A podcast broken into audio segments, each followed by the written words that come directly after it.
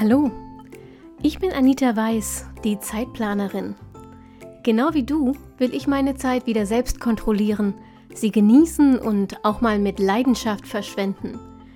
Deshalb teile ich hier im Zeitplanerin Podcast meine Lieblingstools und Methoden aus dem Zeit- und Selbstmanagement mit dir. Mit dieser neuen Episode wünsche ich dir jetzt richtig viel Spaß und eine gute Zeit. Hallo und herzlich willkommen zur aktuellen Episode vom Zeitplanerin Podcast. Ich finde, es ist mal wieder Zeit für eine Folge zum Bullet Journal und ich habe euch vor eine, ein paar Tagen, ein, ein paar Wochen vielleicht auch schon, weiß ich nicht mehr genau, auf Instagram gefragt, ähm, was euch denn interessieren würde und das Thema, ähm, welches Werkzeug eigentlich das Richtige für dein Bullet Journal ist. Das äh, kam immer mal wieder. Und deshalb habe ich gedacht, wir machen heute mal eine Folge, in, ich euch, äh, in der ich euch die drei häufigst benutzten Werkzeuge vorstelle. Die habe ich alle schon ausprobiert. Ähm, das heißt, ich plaudere ein bisschen aus meinem eigenen Bujo-Nähkästchen ähm, und kann euch so ein bisschen die Vor- und Nachteile aufzeigen. Ähm, Fakt ist, ausprobieren musst du es trotzdem selbst. Denn das, was für mich funktioniert, ist nicht zwingend das, was für alle anderen funktioniert. Das erzähle ich ja, wenn es um Zeit und Selbstmanagement geht, immer und immer und immer wieder. Aus gutem Grund, weil es einfach ähm, die mit Abstand wichtigste Regel ist. Also, du musst deinen eigenen, ähm, deinen eigenen Weg, dein eigenes Werkzeug finden, aber möglicherweise hilft dir meine kleine Auswahl ähm, als Inspiration und als Entscheidungshilfe. Für Traditionalisten, ich fange damit mal an, weil das, glaube ich, ja, ich glaube, das ist das häufigst verwendetste Werkzeug. Für Traditionalisten gibt es nur ein einziges Werkzeug, in dem sie ihr Bullet Journal führen, und das ist ein klassisches Notizbuch. Dieses klassische, einfache Notizbuch ist die Keimzelle der Bullet Journal Methode nach Ryder Carroll, also dem, dem Ursprung sozusagen, der Keimzelle, aus dem alles, was heute Bullet Journal heißt, ähm, entstanden ist. Diejenigen, die ein Bullet Journal führen und ein Notizbuch dafür benutzen, die nutzen in der Regel ein Punktraster. Das kann ich auch tatsächlich nur empfehlen. Punktraster ist ein bisschen unauffälliger als zum Beispiel kariert oder liniert und gleichzeitig bietet es dir aber Struktur und maximale Flexibilität für Designs. Also ich kann zum Beispiel auf Blankoseiten ähm, nicht gerade schreiben, das sieht dann furchtbar aus und liniert, da habe ich keine ähm, keine vertikalen Ankerpunkte, um zum Beispiel Boxen oder sowas anzulegen. Das finde ich dann immer blöd. Und kariert erinnert mich so sehr an meinen Matheunterricht, dass ich einfach nicht, ähm, ich könnte es nicht genießen, in einem karierten Buch ein Bullet Journal zu führen. So, ähm, aber auch das ist wieder absolut abhängig davon, was du am liebsten magst. Also ich sehe immer wieder ähm, ganz tolle Layouts, auch die in ganz einfachen äh, karierten Notizbüchern entstehen. Und viele benutzen auch Blankoseiten, einfach weil es natürlich die maximale Freiheit ist in der Gestaltung. Lass mich vielleicht mal ganz kurz zusammenfassen, was so Vor- und Nachteile sind, wenn du dein Bullet Journal in einem Notizbuch führst. Der Vorteil, Notizbuch ist, je nachdem, welches Format du benutzt und wie viele Seiten es hat, aber es ist relativ leicht und nicht so sperrig wie zum Beispiel ein Ringbuchplaner oder ein Travelers Notebook. Die beiden erkläre ich dir gleich noch. Das heißt, du kannst es relativ gut mitnehmen. Ähm, du hast alles an einem Ort und hast keine losen Blätter, die du verlieren kannst.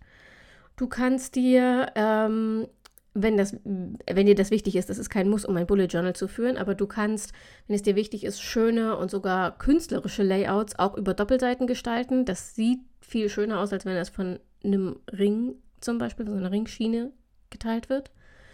Ähm, du brauchst, wenn du mit Notizbüchern arbeitest, keine Archivlösung, also vorausgesetzt, du möchtest deine alten Bullet Journal Aufzeichnungen archivieren. Wenn das Notizbuch voll ist, packst du es einfach ins Regal oder in eine Box und hast dein Archiv beisammen. Das ist bei den, äh, zum Beispiel beim Ringbuch, war das für mich ein echtes Problem, aber das erzähle ich dir gleich. Und letzter Vorteil, du hast bei Notizbüchern, wenn du darauf achtest, die richtigen zu kaufen, nummerierte Seiten und ein Inhaltsverzeichnis. Du musst das also nicht selbst anlegen und das schafft relativ schnell Ordnung und Übersichtlichkeit auch noch später. Also wenn du in Jahren mm, in deinen Notizbüchern blätterst und mal wissen willst, was da drin steht, dann hast du mit, dem, mit, einem, ähm, mit einem Inhaltsverzeichnis relativ schnell einen guten Überblick tatsächlich. Aber wie jede Methode hat auch das Notizbuch äh, Nachteile. Du musst zum Beispiel mit, ähm, ich sage das jetzt mal in Anführungsstrichen, ja, mit verhunzten Seiten leben. Die Blätter sind fest gebunden im Notizbuch. Wenn du es rausreißt, läufst du Gefahr, dass dein ganzes Notizbuch auseinanderfällt. Ähm, das heißt, du musst Blätter, die dir nicht gefallen, Seiten, Collections, die dir nicht gefallen, einfach ertragen, jedenfalls so lange, bis du weitergeblättert hast und auf den nächsten Seiten bist. Du kannst nicht spontan Seiten hinzufügen. Ähm, das ist für mich tatsächlich einer der größten Nachteile. Das heißt, wenn du Collections führst, zu denen du ein äh, paar Wochen später was ergänzen möchtest, dann musst du das weiter hinten im Notizbuch auf einer neuen Seite tun und dann eben sorgfältig ein System etablieren, um die, diese Collections untereinander zu verbinden. Zum Beispiel, indem du unten auf jede Seite in eine Fußnote machst, wo du hinschreibst, ähm, auf welcher Seite Zusatzinformationen oder weitere Infos dazu zu finden sind. Das kann man lösen, aber es ist natürlich nicht so komfortabel wie zum Beispiel im Ringbuch, wo du einfach eine Seite dazu heftest, wenn du ähm, noch was ergänzen willst. Ein weiterer Nachteil, ähm, je nach Marke, also es kommt wirklich darauf an, was du kaufst, aber je nach Marke sind gute Notizbücher relativ teuer. Und je nachdem, wie intensiv du planst, brauchst du zwei, drei, vier oder sogar mehr im Jahr. Das kann echt ins Geld gehen. Ich für meinen Teil ähm, finde es aber sehr angenehm, sozusagen einen Grund zu haben, um so viel Geld für Sachen auszugeben, die ich unfassbar genieße.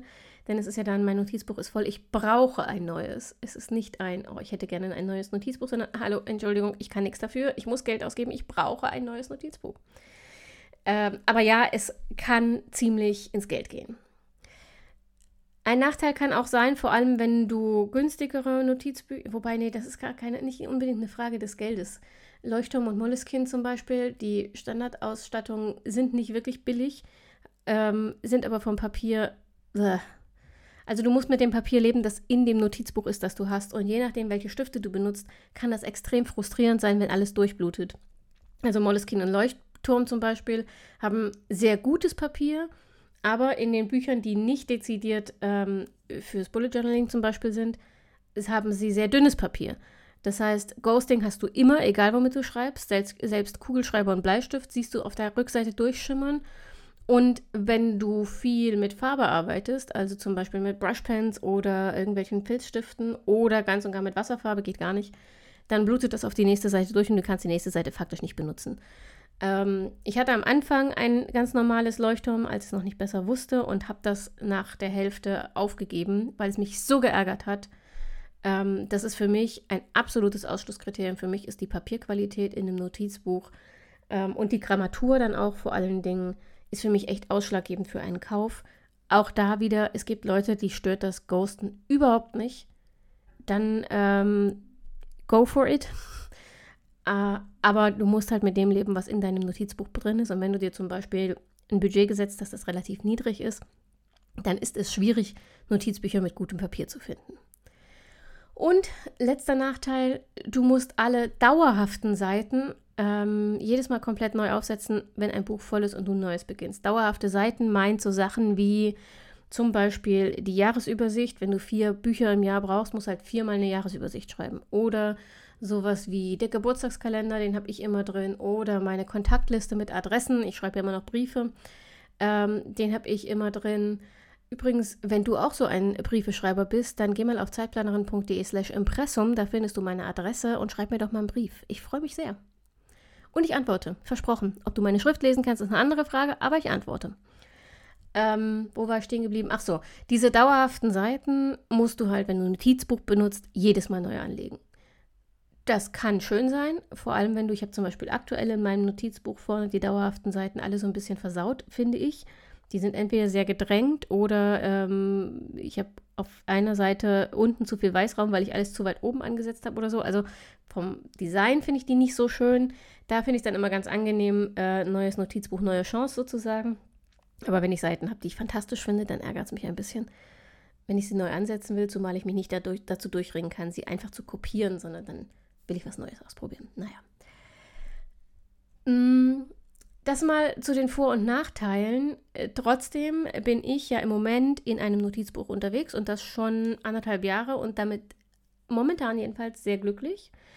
Ähm, ich glaube auch, dass das Notizbuch tatsächlich eine der praktikabelsten Lösungen ist, vor allem wenn du dein Notizbuch viel mit oder dein Bullet Journal viel mitnimmst, ähm, wenn du auf ein paar Punkte achtest. Ähm, und diese Punkte habe ich dir mal zusammengeschrieben. Die sind bitte nicht vollständig. Also es kann auch sein, dass dir ganz andere Punkte wichtig sind. Aber so, um für die ersten Kaufentscheidungen ähm, nicht zu viel Frust aufzukommen zu lassen, sind das ganz gute Richtlinien. Der wichtigste Punkt habe ich eben schon mal erwähnt. Achte auf gutes Papier. Je nachdem, mit welchen Stiften du arbeiten willst, musst du die Papierqualität auch anpassen. Satiniertes oder gestrichenes Papier, satiniert und gestrichen bezeichnet die Oberflächenbehandlung vom Papier ähm, und bedeutet, beides sind relativ glatte Papiere. Wenn sie nicht satiniert und gestrichen sind, sind sie eher rau. Da ich viel mit Füller arbeite, mag ich das nicht so gern auf rauem Papier zu schreiben. Erstens äh, franzt die Tinte dann so ein bisschen aus äh, und zweitens mag ich das Gefühl, das Schreibgefühl einfach nicht, vor allem nicht mit einer extra feinen Feder, mit der ich schreibe. Also, satiniertes oder gestrichenes Papier mit einer Grammatur von 120 Gramm ist für mich das Optimum. Das funktioniert für die meisten Schrifte, äh, Stifte. Auch für die meisten Schriften, ja. Es funktioniert für die meisten Stifte. Ähm, du hast ein schönes Schreibgefühl, aber es funktioniert nicht unbedingt für Wasser- und Aquarellfarben und ganz sicher nicht für Alkoholmarker. Das ist wichtig, wenn du viel mit Markern arbeitest, also so Textmarker oder auch gibt es auch als Brushmarker. Dann guck bitte hinten drauf, ähm, da steht immer hinten drauf, wasserbasiert oder alkoholbasiert. Alkoholbasierte Marker brauchen ganz spezielles Papier. Ich kenne keine Notizbücher, die dieses Papier haben. Gibt es bestimmt, aber ich arbeite nicht mit alkoholbasierten Markern. Ähm, deshalb habe ich da auch nicht darauf beachtet. Aber du wirst kein normales Papier finden, kein normales Notizbuch, das alkoholbasierte Marker verträgt. So, zweiter Punkt, achte auf die Seitenzahl.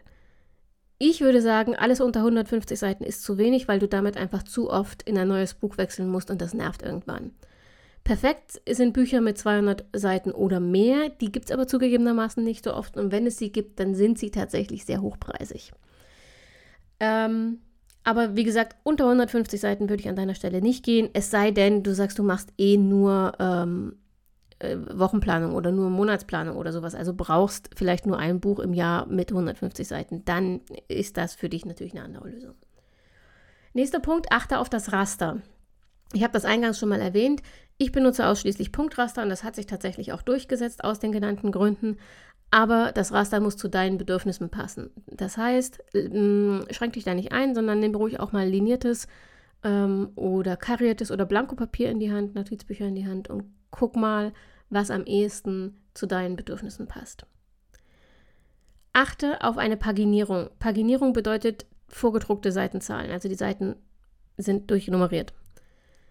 Eine Paginierung, ein Inhaltsverzeichnis oder dass vorne genug freie Seiten sind, dass du selbst eins einrichten kannst, das ist dann deine Sache. Lesebänder. Ich brauche zum Beispiel nur eins, aber vielleicht willst du ja mehr haben. Ähm, eine Froschtasche, für Sticker, Visitenkarten und so ein Zeug und eine Stiftschlaufe oder alternativ so eine Stifthülle, die ein großes Gummi hat, das du dann um das ganze Buch ähm, ziehen kannst. Also achte auf Paginierung, Inhaltsverzeichnis, Lesebänder, Froschtasche und Stiftschlaufe. Ähm, die, das sind diese Dinger, die aus einem simplen Notizbuch ein Werkzeug machen, mit dem du tatsächlich arbeiten kannst. Denn es ist, es ist tatsächlich, im Moment wirst du vielleicht sagen, ach, brauche ich alles nicht. Aber wenn du ein paar Mal das Ding mit dir herumgetragen hast und deine Stifte liegen lose in der Tasche und du findest sie nicht oder du hast eine, eine, äh, ein Lesezeichen benutzt, um deine Seite zu markieren und das ist dir in der Tasche rausgerutscht und du weißt nicht mehr, wo du bist, das nervt irgendwann nur noch und deshalb achte auf diese Kleinigkeiten, die ein Notizbuch zu einem Bullet Journal machen. Und letzter Punkt, achte auf den Einband. Ich persönlich kaufe ausschließlich Hardcover-Bücher, also ähm, ja, Hardcover halt, feste Einbände nicht verbiegbare Einbände. Weil ich mein Buch immer mit mir rumschleppe. Das ist in jeder Tasche drin ähm, und ich hasse, hasse, hasse umgeknickte, abgestoßene Ecken am Cover. Im Buch kann ich damit schon mal leben, aber am Cover finde ich das ganz, ganz furchtbar.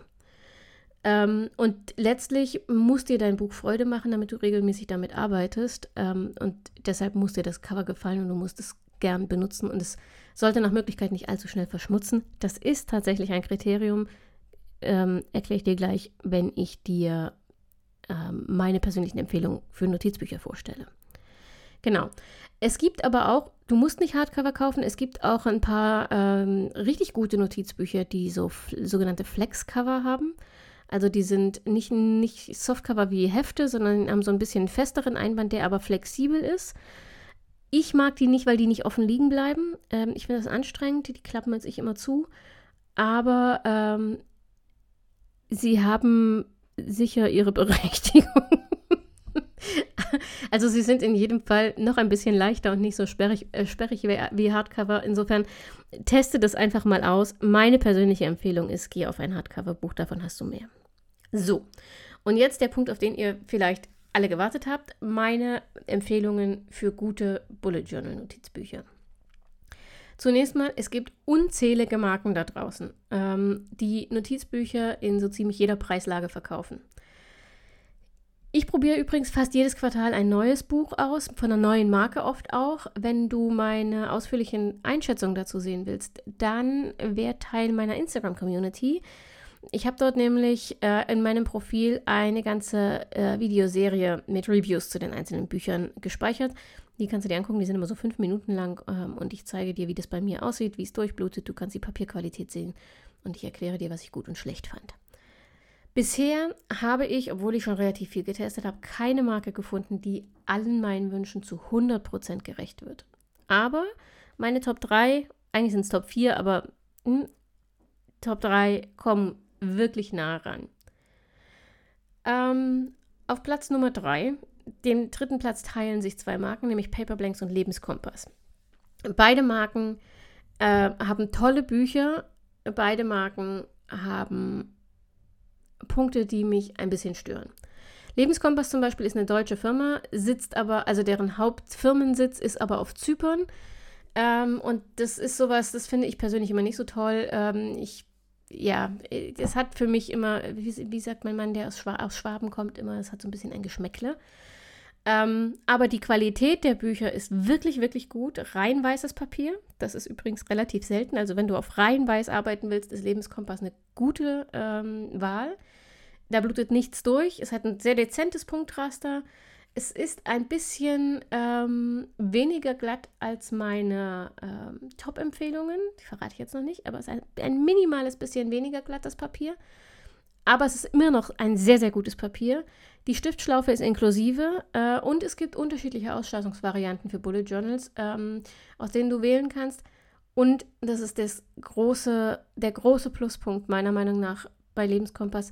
Es hat wunderschöne Cover und die sind gleichzeitig robust und wirklich zauberhaft. Also, äh, die, das ist eine der Marken mit den mit Abstand schönsten Covern. Aber dafür hat es leider deutlich weniger Seiten als ähm, andere hervorragende Notizbuchanbieter. Kostet aber auch nicht ganz so viel wie meine Top-Marken. Es ist so, ähm, Lebenskompassbücher sind so im mittleren Preissegment, also äh, in der Regel so um die 20 Euro, knapp darunter. So, Paper Blanks. Paper Blanks ist unbestritten platzisch, wenn es um atemberaubende Cover geht. Niemand, absolut niemand macht so besondere, edle, luxuriöse Cover wie Paper Blanks. Und wenn du mit Linie oder Blanko arbeiten kannst, dann wirst du mit Paper Blanks Büchern, obwohl die echt teuer sind, sehr glücklich werden. Da bin ich mir hundertprozentig sicher. Das Problem ist, Paper Blanks hat zwar jetzt seit, ich glaube, seit zwei Jahren ungefähr auch eine Edition, die speziell für Bullet Journal gemacht ist, also mit, mit Punktraster. Die sind aber, da gibt es bisher zwei Editionen und die sind beide, Entschuldigung, Schrott. Ähm, bei der ersten Edition haben sie ihr Papier verändert. Das haben sie nicht das traditionelle Paperblanks Papier, sondern dünneres genommen, äh, das leider ziemlich ghostet. Also wo man die Schrift durchscheinen sieht. Das fand ich sehr unangenehm. Vom Schreibfluss, von der Papierqualität immer noch hervorragend, aber halt dünner. Und bei der zweiten Edition, wo sie wieder auf ihr klassisches Papier zurückgegangen sind, haben sie die Punkte im Punktraster so dunkel und so dick gemacht, dass es unfassbar hässlich ist und ich mir nicht vorstellen kann, äh, darin ein anständiges Design zu gestalten. Ähm, die habe ich also tatsächlich, da hatte ich mir eins bestellt, ein Buch, und habe sofort wieder zurückgeschickt. Das habe ich nicht mal ausprobiert. Äh, und die Edition 2 hat auch kleinere Formate. Das würde dich nicht stören, wenn du bisher in anderen Büchern gearbeitet hast, denn die sind jetzt näher dran am klassischen A5. Wenn man aber Paper Blanks Bücher kennt, dann genießt man wahrscheinlich ähm, das etwas größere Format, das die normalerweise haben. Und dann ist es ähm, möglicherweise ein bisschen frustrierend, auf dieses kleine wechseln zu müssen. Paper Blanks liegt, egal ob du traditionell oder Punktraster kaufst, immer im oberen Preissegment. Hängt ein bisschen auch davon ab, welches Format du willst. Aber wenn du so ein klassisches Bullet Journal Format, also annähernd A5 nimmst, dann ähm, bist du locker zwischen 20 und 30 Euro unterwegs. Yep. Aber wie gesagt, wenn du mit Linit oder Blanco arbeiten kannst, lohnt sich die Investition, denn niemand hat so eine fantastische Verbindung aus exzellentem Papier und atemberaubenden Covern. So, das war mein dritter Platz, Paper Blanks und Lebenskompass. Platz Nummer zwei geht an Perfectly Penned. Perfectly Penned ist noch gar nicht so bekannt. Es ist jetzt keine der großen Marken, wenn es um Bullet Journals geht, aber das ist ein, äh, ein Fund, den ich letztes Jahr gemacht habe, der mich unfassbar positiv überrascht und sehr überzeugt hat. Sie haben tolle, stabile Hardcover. Ähm, teilweise sind die so mit Stoff bezogen und die sehen auch nach einem Vierteljahr noch wie neu aus. Das ist tatsächlich, ähm, das war richtig toll. Leider ist die Farbauswahl nicht so üppig ähm, und der Preis liegt auch im oberen Bereich, deutlich im oberen Bereich, vor allem wenn du diese stoffbezogenen Bücher willst. Aber es hat sehr viele Seiten in einer fantastischen Papierqualität. Die Stiftschlaufe ist inklusive. Ähm, Paginierung, Froschtasche, Lesebänder haben die sowieso alle, die ich dir hier vorstelle und empfehle. Und es kommt sehr, sehr liebevoll verpackt an, also mit so einer Geschenkverpackung. Und ähm, ja, das fand ich ist jetzt kein Kaufkriterium, fand ich aber eine, ein sehr nettes, äh, eine sehr nette Ergänzung. Also Perfectly Penned ist wirklich, da kannst du nichts falsch machen. Aber du hast halt nur eine limitierte Auswahl an Covern und die Cover haben keine, äh, wie soll ich sagen, keine Motive. Es sind halt einfach nur Farben. So, mein erster Platz und da habe ich echt lange überlegt, ob das wirklich mein erster Platz ist. Aber mh, mm, es war knapp zwischen ihm und dem Perfectly Penned. Aber der erste Platz geht immer noch an Leuchtturm. Aber Achtung, ausschließlich an die 120 Gramm Edition Bücher. Nicht an die Bullet Journal Bücher. Die sind ähm, für das, was sie zusätzlich mitbringen, viel zu teuer. Ähm, und auch nicht, also ganz besonders nicht an die normalen Leuchtturmbücher, obwohl die ähm, einfach mit ihrer, mit ihrer unglaublichen Farbauswahl total toll sind. Aber 80 Gramm Papier, Entschuldigung, da kann ich nicht mehr mit einem Bleistift schreiben, ohne dass es durchghostet.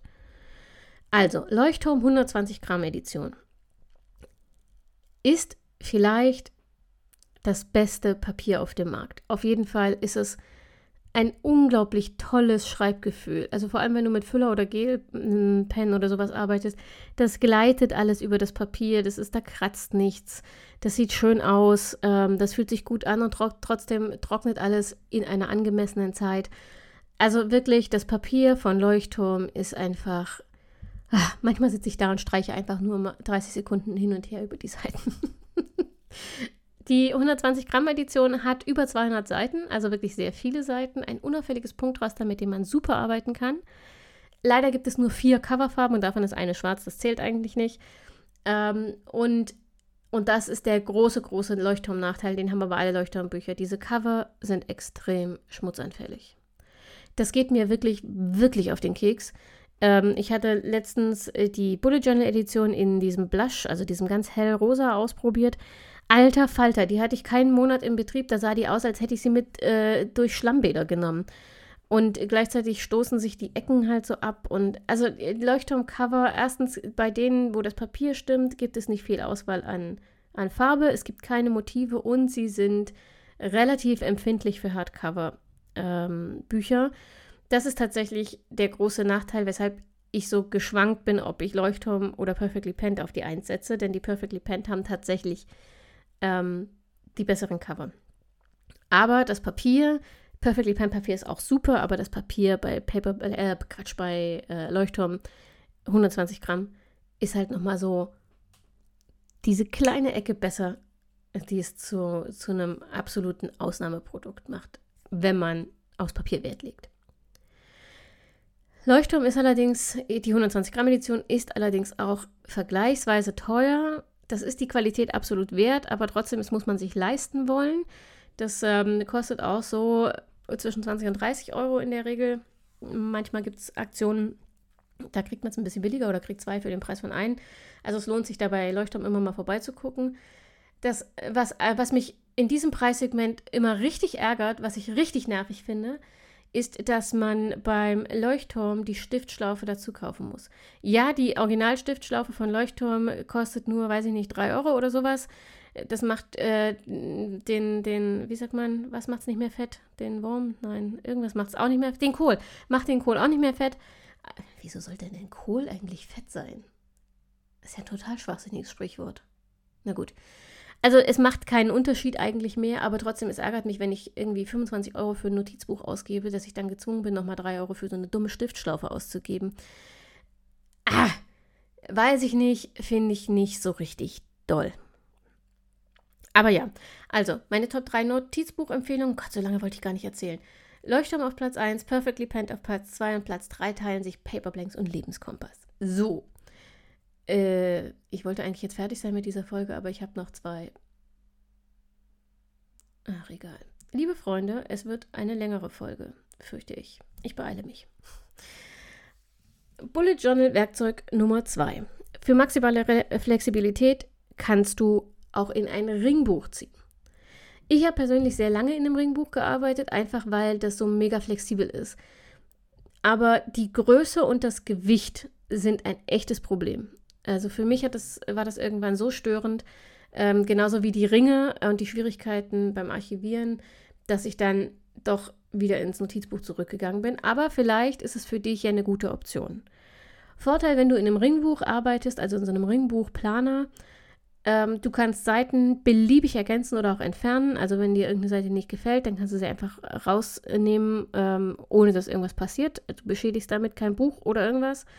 Du kannst selbst entscheiden, welches Papier du benutzen willst, weil du ja nicht darauf angewiesen bist, die Einlagen, die mitgeliefert werden, zu nutzen. Du kannst das ja alles selbst machen.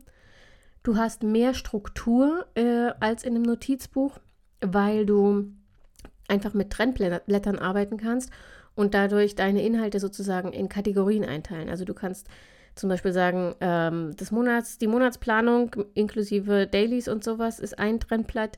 Ähm, meine Collections sind ein Trendblatt. Ähm, Berufliches ist ein Trendblatt. Ähm, Kontakte ist ein Trendblatt. So halt. Ähm, weiterer Vorteil, du musst dauerhafte Seiten nur einmal aufsetzen, weil du sie einfach immer weiter benutzen kannst. Und du brauchst nur ein Ringbuch. Wenn es voll ist, entfernst du einfach die Seiten, ähm, die du nicht mehr brauchst. Also normalerweise, ich habe dann immer den, den vergangenen Monat oder die vergangenen Monate rausgenommen äh, und hast sofort wieder Platz für Neues und musst aber nicht ähm, jedes Mal ein neues Ringbuch kaufen, sondern eben nur neues Papier. Nachteile, Ringbücher sind in der Regel größer, schwerer und deutlich sperriger als zum Beispiel Notizbücher. Ähm, jedenfalls, wenn du so einen richtigen, so einen Ringbuchplaner nimmst, ne, die meistens aus Leder oder Lederimitat sind. Du kannst natürlich auch so einen so äh, Ordner nehmen, so einen Ringbuchordner. Also so ein bisschen, die sehen so ein bisschen aus wie Mini-Lights-Ordner. Finde ich persönlich nicht schön. Äh, hätte ich nie mitgearbeitet, äh, weil für mich die Optik und die Haptik einfach eine wichtige Rolle spielen. Die sind nicht ganz so sperrig, aber diese traditionellen Ringbuchplaner sind wirklich schwer und sperrig in jeder Handtasche. Ähm, ein weiterer Nachteil, im Ringbuch zu schreiben kann wegen der Ringe in der Mitte wirklich sehr, sehr unkomfortabel sein. Entweder musst du das Papier mal rausheften und wieder einheften, um ordentlich zu schreiben, oder ähm, du hast einen relativ breiten Rand zur Mitte hin, ähm, oder du musst halt damit leben, dass du deine Hand irgendwie verkrüppelt hältst, weil diese Ringe im Weg sind. Auch ätzend, du brauchst eine separate Archivlösung, wenn du die alten Inhalte aufbewahren willst. Also du brauchst zum Beispiel ein altes Ringbuch oder einen Ordner oder irgend sowas und ein passendes System, um dich später in diesen lose da eingeordneten Seiten wieder zurechtzufinden, denn du hast ja kein Inhaltsverzeichnis wie im Notizbuch. Ähm, willst du mit einem Inhaltsverzeichnis arbeiten, musst du deine Seiten selbst paginieren, also nummerieren. Ähm, und du musst aufpassen, dass es nicht im Chaos endet, wenn du dann einzelne Seiten entfernst neue reinheftest, aber mit dem gleichen Inhaltsverzeichnis arbeitest. Also das ist dann so ein bisschen, du bist super flexibel im Ringbuch, aber Struktur beizubehalten ist sehr viel herausfordernder als im Notizbuch. Und ein letzter Nachteil, wobei das ist der, der am wenigsten ins Gewicht fällt. Layouts werden immer durch die Ringe unterbrochen. Also du kannst nicht so schön über eine Doppelseite arbeiten. Aber gerade wenn du wenig Zeit hast, ist das Ringbuch ein sehr gutes Werkzeug für dein Bullet Journal. Ähm, es ist nie zu Ende. Du brauchst also keine Zeit, um es neu aufzusetzen komplett. Und außerdem gibt es für Planungen äh, vorgefertigte Einlagen für fast alles. Also es gibt Einlagen mit Kalendarium für den Monat, für die Woche Dailies. Es gibt Einlagen, um Habit Tracker zu gestalten. Es gibt Reflexionseinlagen. Es gibt äh, einfach, es gibt fertige Einlagen für alles. Damit ist es zwar dann streng genommen kein Bullet Journal mehr, weil du alles schon vorbereitet hast, aber letztlich gilt, erlaubt es, was funktioniert. Und wenn es für dich funktioniert, dann versuch mit einem Ringbuch und fertigen Einlagen. Worauf du achten solltest, wenn du mit einem Ringbuch arbeitest, ähm, sind mal primär tatsächlich Gewicht und Maße. Also überleg erstmal, ob du das Buch viel mitnimmst oder ob es nur auf deinem Schreibtisch liegt. Ein Buch, das du mitnimmst, sollte möglichst leicht und nicht so sperrig sein. Und das habe ich ja schon erwähnt das wird echt schwierig, wenn du ein schönes, hochwertiges Ringbuch willst. Der zweite Punkt, wähl gutes Papier. Also du kannst ähm, mit günstigem Papier arbeiten. Es gibt sehr gutes, günstiges Papier, auch mit Punktraster, aber eventuell nicht in deinem Format und nicht mit der Lochung, die dein Ringbuch hat. Das heißt, du musst das mit einbeziehen in deine Entscheidung, dass du eventuell regelmäßig gezwungen bist, dein Papier selbst zuzuschneiden und zu lochen. Das kostet halt dann auch wieder Zeit. Ähm, wähl ein Ringbuch mit genormtem Ringabstand. Achtung, das ist wichtig. Das ist sonst wirklich super nervig. Ich habe am Anfang den Fehler gemacht, meine Ringbücher, weil sie halt einfach billiger sind, bei großen asiatischen Online-Shops zu bestellen. Die sind auch von der Qualität völlig okay. Die sind wirklich preiswert, die sind wunderschön, da kriegst du auch mal außergewöhnliche Designs, aber es kann vorkommen, dass die einen anderen Ringabstand haben als die fertigen Einlagen, die du hier in Europa kaufen kannst, zum Beispiel. Dann musst du dir wieder ähm, einen Locher kaufen, der zu deinem Ringbuch Ringabstand passt und musst dann jede Einlage äh, neu lochen, was in Zweifel zu doppelten Löchern führt. Und ach, das ist einfach super nervig. Also achte darauf, was da für ein Ringabstand in deinem Ringbuch ist. Und achte auf Stiftschlaufe und Taschen für Kleinkram und sowas. Ähm, die sind da oft mit drin, schon dran drin in so einem Ringbuch. Und investiere oder gestalte Trennblätter, um deine Inhalte besser zu strukturieren. So, kommen wir zu den Empfehlungen. Okay, wait, das, das ging deutlich schneller als beim Notizbuch. Äh, und auch mit den Empfehlungen sind wir extrem schnell fertig. Ich kann dir nämlich keine Ringbücher empfehlen es gibt einfach viel zu viele Marken und ich habe zu wenig ausprobiert, um tatsächlich eine ernsthafte Empfehlung abgeben zu können. Der Platzhirsch ist unbestritten Filofax, aber ähm, Filofax ist, die Bücher sind wirklich schön und sehr hochwertig, aber sie sind auch sehr teuer und die vorgefertigten Ein äh, Einlagen, die Filofax verkauft, sind ehrlich gesagt richtig Schrott. Die haben für meine Verhältnisse, also für mein Dafürhalten, eine wirklich miserable Papierqualität. Ich würde die nie benutzen und dafür sind sie auch noch vergleichsweise teuer. Ähm, es lohnt sich wirklich, wenn du mit einem Ringbuch arbeiten willst, da einfach mal ein paar Online-Shops zu durchstöbern. Vielleicht findest du sogar jemanden, der Ringbücher anfertigt, dann kannst du es nach deinen eigenen Wünschen ähm, machen lassen. Ähm, es lohnt sich, diese Zeit zu investieren und da wirklich das richtige Ringbuch zu finden. Eine Empfehlung kann ich dir in Sachen Papier mitgeben. Und zwar gibt es von Brunnen ähm, einen College-Blog. Ja, klingt blöd, ist aber so. Ein College-Blog, der heißt Student 80 Dotted. Ähm, 80 bezieht sich nicht auf äh, die Grammatur von Papier, sondern die Seitenanzahl. Der hat zwar nur 90 Gramm Papier, also eigentlich weniger als ich in meinen Notizbüchern immer haben will, aber es ist sehr gutes Papier, da blutet nichts durch. Äh, es ghostet auch nicht und es ist wunderbar glatt, rein weiß und wirklich günstig. Aber Nachteil, es gibt diesen College-Block bisher jedenfalls nur in A4 oder ich habe ihn bisher zumindest nur in A4 gefunden. Das heißt, für dein Ringbuch musst du das Papier dann immer selbst zuschneiden und lochen. So. Letztes mögliche, also nein, nicht möglich, du kannst dein Bullet Journal in alle möglichen führen, aber von den am häufigsten verwendeten, von dem, oh Gott, nochmal von vorne von den am häufigsten verwendeten Werkzeugen fehlt noch eins, nämlich das Traveler's Notebook. Das Traveler's Notebook ist eigentlich kein einzelnes Werkzeug, sondern selbst ein eigenes System. Es besteht aus so einem ich sag mal, einen Umschlag, meistens aus, aus Leder, aus re relativ dickem, festem Leder. Und in der Mitte dieses Umschlags im Falz sind mehrere Gummibänder befestigt. Und in diese Gummibänder werden einzelne Notizhefte eingespannt. Also du machst das Notizheft sozusagen auf in der Mitte und schiebst es dann unter das Gummi, bis dieses Gummi in der Heftmitte liegt und dann kannst du das Buch wieder zuklappen, das Heft zuklappen. So. Und hast dann drei bis vier meistens äh, Hefte in diesem Umschlag. Ähm, kommt ein bisschen darauf an, je nach Anzahl der Bänder kannst du also verschieden viele Hefte in einem Umschlag kombinieren, ähm, aber drei bis vier ist so das, was man am häufigsten findet. Vorteile vom Travelers Notebook: Du hast mehr Ordnung und Struktur als in einem Notizbuch, weil du für jedes Oberthema ein Heft anlegen kannst. Also du kannst zum Beispiel sagen, meine Planung mache ich komplett in einem Heft, Reflexion und Tagebuch kommt in ein Heft, Finanzen in ein Heft, Ideen, äh, Inspirationen, Projekte in ein Heft.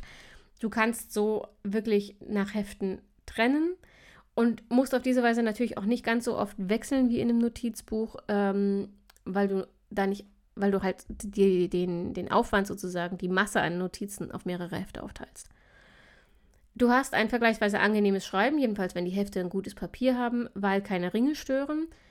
Äh, Travelers Notebooks sind in der Regel dünner und leichter als ein Ringbuch, Achtung, aber immer noch dicker und sperriger als ein Notizbuch. Ähm, es ist ein sehr flexibles System, weil du halt jederzeit einzelne Hefte austauschen kannst und auch ähm, Hefte mit unterschiedlicher Lineatur verwenden kannst. Also du kannst ja zum Beispiel sagen, du willst ein Heft für äh, Inspirationen und Ideen und da hättest du aber gerne Blankoseiten, weil du eben auch scribbeln willst. Kannst du machen, kannst trotzdem in, der, in dem Planungsheft ähm, Punktraster benutzen und im Tagebuch vielleicht Lineatur, weil du am liebsten auf Linien schreibst. Ähm, und Travelers Notebooks sind wirklich einfach zu archivieren. Die einzelnen Hefte kannst du einfach rausnehmen und sie nehmen viel weniger Platz weg als ein Notizbuch, aber du hast auch kein Zettelchaos. Aber das Travelers Notebook hat Nachteile, die bei mir zum Beispiel dafür gesorgt haben, dass ich keinen vollen Monat benutzt habe, dieses System. Ähm, erstes, erster Punkt kann man vermeiden, wenn man es weiß, war für mich damals aber echt Frust. Die Umschläge von einem Travelers Notebook sind oft schmaler als europäische DIN-Formate. Das heißt, wenn du einen Umschlag kaufst, einen traditionellen Travelers Notebook Umschlag und dann äh, Hefte hier irgendwo, dann kann es passieren, dass die Hefte, wenn das Travelers Notebook geschlossen ist, unschön über den Umschlag hinaus stehen und so rausgucken. Es kann schwierig sein, passende Hefte zu finden, beziehungsweise es kann vergleichsweise teuer sein, passende Hefte zu finden. Äh, der nächste Nachteil, je mehr Hefte du einspannst, desto unhandlicher ähm, wird das Travelers Notebook schon geschlossen zum Mitnehmen. Es ist halt einfach dann sehr dick. Aber der Nachteil kommt dann vor allem zum Tragen, wenn du versuchst zu schreiben. Denn du kannst nicht mehr gut schreiben, wenn du da sechs Hefte drin hast. Dann musst du das einzelne Heft jeweils immer entnehmen, um zu schreiben weil es im vollen äh, Travelers Notebook nicht offen liegen bleibt und du nicht die Hand nicht richtig auflegen kannst und so. Und dann musst du es immer aus- und einspannen und äh, ich fand das irgendwie alles blöd. Und die Hefte selber, selbst wenn du sie rausnimmst, bleiben nicht offen liegen. Das ist, ja, das war nicht meins. Ein weiterer Nachteil, du musst vorher genau wissen, wie viele Hefte du brauchst, weil davon einfach abhängig ist, welchen Einband du kaufst, denn die Gummibänder sind in der Regel fixiert. Also diese, da gibt es so Löcher oben im Einband und da werden die durchgeführt. Du kannst also nicht beliebig Gummibänder hinzufügen. Ähm, und das schränkt deine Flexibilität dann wieder ein bisschen ein, beziehungsweise verlangt von dir, dass du dir vorher wirklich richtig gut Gedanken gemacht hast, was du brauchst. Und ein weiterer Nachteil, wenn ein Heft voll ist, musst du, wie beim Notizbuch auch, alles Wichtige, was du erhalten willst, wieder in ein neues Notiz, äh, Notizheft übertragen. Das kostet halt einfach Zeit. Du kannst mit einem Travelers Notebook also im Prinzip die Struktur und Flexibilität des Ringbuchs mit der Kompaktheit und dem angenehmeren Schreiben vom Notizbuch verbinden. Theoretisch. Praktisch habe ich es als extrem unbequem und unhandlich empfunden. Mein Ausflug, wie gesagt, in ein Travelers Notebook dauerte deshalb nicht lang, aber möglicherweise ist es was für dich und deshalb habe ich auch hier ähm, die Punkte, auf die du meiner Meinung nach achten solltest, wenn du damit loslegen willst und dir ähm, ein Travelers Notebook zulegen willst. Erstens, wichtig, achte auf das Format des Umschlags. Im besten Fall kaufst du den Umschlag bei einem Händler, der auch passende Hefte dazu anbietet. Dann kannst du relativ sicher sein, dass alles zusammenpasst und die Hefte nicht so hässlich vorstehen, wenn das Traveler Notebook geschlossen ist.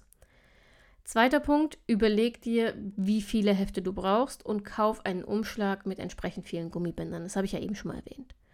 Und der dritte Punkt, überleg dir, wofür du die Hefte verwenden willst und welche Lineatur, welches Papier du dafür brauchst. Ähm, wenn du zum Beispiel künstlerisch arbeiten willst, also wenn du zum Beispiel ein Skizzenbuch auch führen willst darin ähm, oder mit, mit Wasserfarben, Aquarell oder sowas brauchen, äh, arbeiten willst, dann brauchst du tendenziell ein Heft mit passendem Papier, also Aquarellpapier oder Skizzenpapier oder sowas. Das musst du halt vorher wissen, weil du es entsprechend kaufen musst.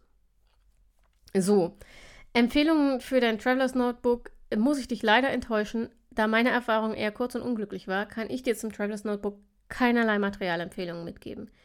Ich hatte damals einen No-Name-Umschlag aus Echtleder, der fühlte sich wunderbar an. Also das war wirklich ein richtig schönes Gefühl, den in die Hand zu nehmen. Ähm, deshalb empfehle ich dir auch tatsächlich auf Qualität zu achten und lieber ein bisschen mehr Geld in die Hand zu nehmen. So ein Lederumschlag altert mit dir, wollte ich beinahe sagen. Das äh, ist nicht so uncharmant gemeint, wie es klingt. Ähm, den hast, du hast einfach sehr lange was davon. Da lohnt es sich dann schon auch ein bisschen Geld in die Hand zu nehmen. Ähm, bei den Heften gilt, wenn das Travelers Notebook wirklich dein Format ist, dann lohnt es sich auch da, verschiedene Anbieter, verschiedene Preisklassen zu testen, bis du die optimalen Hefte für dich gefunden hast. Ähm, Jenny, Jenny kennt ihr aus einem der letzten Podcasts, Jenny Zielinski, Grafikdesignerin, war im Interview zum Thema äh, Zeitmanagement für Kreative bei mir. Und Jenny hat tatsächlich eine Travelers Notebook-Empfehlung für euch. Sie hat nämlich ein Notizbuch von Eisvogel, Eis, also es wird so skandinavisch geschrieben mit dem durchgestrichenen O, also müsste man es eigentlich Eisvögel aussprechen. Ich weiß nicht, ob das so gemeint ist, aber naja. Ähm, wenn du es genauer wissen willst, dann schau in die Show Notes. Da ist, ähm, da ist der, das Skript zu dieser Episode verlinkt, also auf zeitplanerin.de. Ähm, gibt es immer den, den Beitrag zu dieser Episode und da sind alle meine Tipps ähm, mit Links zu den Anbietern versehen. Also Eisvögel benutzt Jenny äh, und bei Eisvogel heißt es zwar Notizbuch, aber wenn man genauer hinguckt, stellt sich heraus, die haben genau dieses Travelers Notebook System im Angebot. Ähm, Eisvogel ist nicht ganz billig, aber es wird in Deutschland produziert und hat eine unglaubliche Vielfalt an Ausstattung, aus der du dir dein eigenes Buch konfigurieren kannst. Also du hast da zum Beispiel Hefte, wo du nicht nur sagen kannst, blanko oder punktkariert, sondern du kannst auch sagen, okay, ich will oben ähm, äh, zum Beispiel Listenformat, um meine To-Dos aufzuschreiben und unten punktkariert oder oben punktkariert und unten blanko. Kannst du dir alles konfigurieren. Ähm, Jenny sagt, das ist übrigens ein Zitat, die sind super individuell und aus Berlin. Ich bin echt happy. Das Einzige, was mir fehlte, war ein Stifthalter, den habe ich einzeln gekauft und eingeklebt.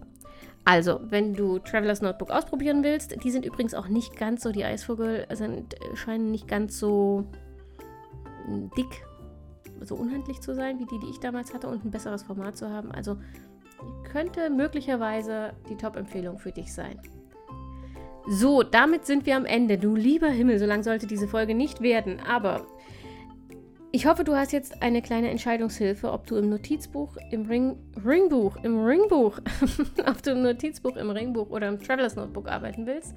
Lass mich äh, das gerne mal wissen und auch wie deine Erfahrungen damit sind. Am besten auf Instagram. Verlinke ich dir wie immer in den Show Notes. Und ansonsten hoffe ich, dass du nächste Woche wieder mit dabei bist bei der nächsten Episode, von der ich übrigens noch nicht weiß, was es werden wird. Ich lasse mich mal von mir selbst überraschen. Und du hoffentlich mit. Bis dahin, mach dir eine schöne Woche, bleib gesund und denk immer daran, deine Zeit ist genauso wichtig wie die der anderen.